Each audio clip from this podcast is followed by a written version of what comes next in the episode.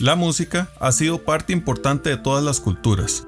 Ha recorrido todas las geografías del mundo y ha llenado de emociones los rincones más recónditos de la naturaleza humana colectiva e individual. Para ampliar sobre qué es la música, me gustaría incluir la opinión de una persona a quien admiro mucho, uno de los compositores contemporáneos más reconocidos del país, ganador del Premio Nacional Aquileo J. Echeverría profesor catedrático de la sede del Atlántico y de la Escuela de Estudios Generales de la Universidad de Costa Rica. Marvin Camacho Villegas.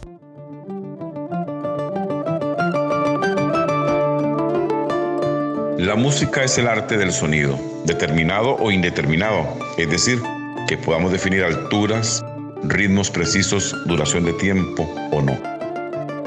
Sin embargo, más allá de esta definición musicológica, la música es en esencia, expresividad, es sentimiento, es contar una historia o nos cuenta una historia. Es parte de un camino de vida donde el compositor, el intérprete o simplemente el que lo escucha entra en vivencia, en sintonía y vibra con lo que ella le puede contar, le puede decir o le puede expresar. La musicóloga, compositora y docente de la Escuela de Artes Musicales de la Universidad de Costa Rica, la doctora Susan Campos Fonseca, nos habla del poder de crear, creer y crecer. La música no solamente es un refugio, sino que es una fuerza de resiliencia. Cuando las personas saben que pueden crear, que pueden creer, que pueden crecer, tal y como decía el maestro Anordo Herrera, fundador del Conservatorio Castella, en Costa Rica, en la Costa Rica de los años 50 del siglo XX. Y creo que ahora, en pleno siglo XXI, deberíamos de volver a recordar esas palabras. En estos momentos críticos que atraviesa la humanidad, sin duda podremos encontrar un refugio en la música tal y como lo explica el doctor Camacho. En momentos difíciles, la música es un buen refugio. ¿Por qué? En ella podemos encontrar paz, equilibrio, ecuanimidad y aquellas respuestas que a veces nos cuesta discernir, la encontramos a través del sonido.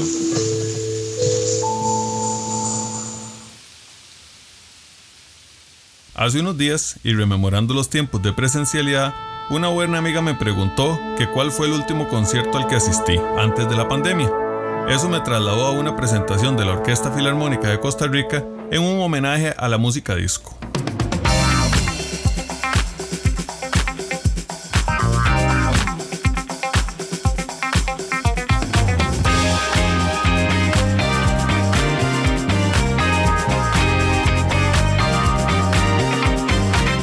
Talento musical tenemos en Costa Rica. Y nuestra querida Alma Mater es prueba de esto.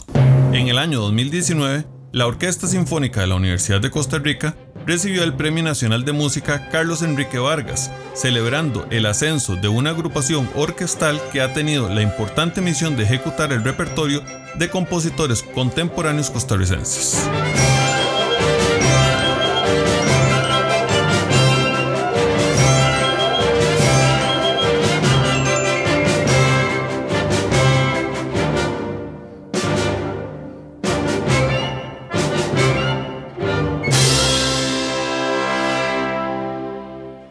El 2020 ha sido un año que no podremos olvidar fácilmente, un año que nos ha invitado a replantearnos y repensarnos. Pero ¿cuánto puede cambiar la vida de una compositora y docente de la Universidad de Costa Rica en estos tiempos de pandemia? Como profesora universitaria creo que la manera en la que más me ha afectado es que me ha distanciado de la comunidad universitaria. No poder tener acceso al campus universitario ha sido realmente muy negativo. El campus universitario no solamente es un espacio para, para hacer las clases, para construir las lecciones. Es un lugar para investigar, es un lugar para construir conocimientos, es un lugar para compartir ideas, es un lugar donde el pensamiento crítico y constructivo y proactivo tiene su casa. El 2020 también será recordado como el año en donde el sector artístico y cultural costarricense sufrió un duro golpe económico.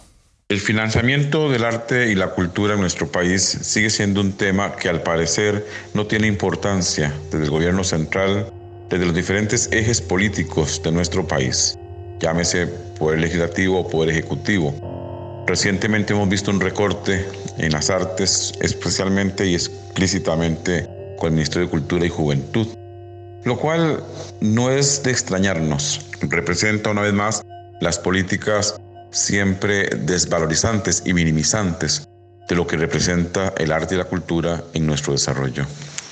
En la coyuntura actual por la pandemia por COVID-19, el sector arte y cultura está siendo seriamente afectado y debemos alzar la voz en su defensa.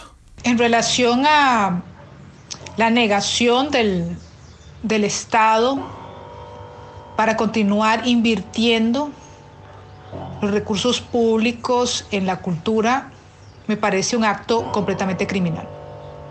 Y no solamente criminal en relación a nuestro presente y en relación al futuro del país, sino criminal en relación a el pasado de Costa Rica. Creo que en este momento se está cometiendo un crimen histórico en relación a las instituciones, a los espacios, a todos los proyectos, procesos, ideales que motivaron a la Costa Rica, que motivaron a Costa Rica durante los últimos 200 años. Debemos tener claro que el arte y la cultura son un derecho humano. Tenemos que garantizar su acceso y cambiar la percepción de que son un lujo del que podemos prescindir, sin analizar los aportes invaluables a lo largo de la historia e ignorar a las personas que han desarrollado su vida laboral en el mundo artístico que sufrirán una fuerte afectación por los recortes junto a otros sectores de la economía.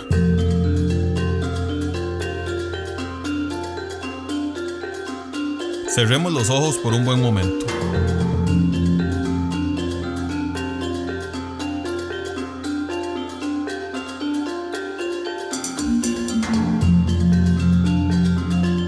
Vivan por siempre la música y todas las manifestaciones artísticas y culturales. Les espero en nuestro próximo encuentro en Hablemos del presente y del futuro con Orlando Arrieta. Muchas gracias.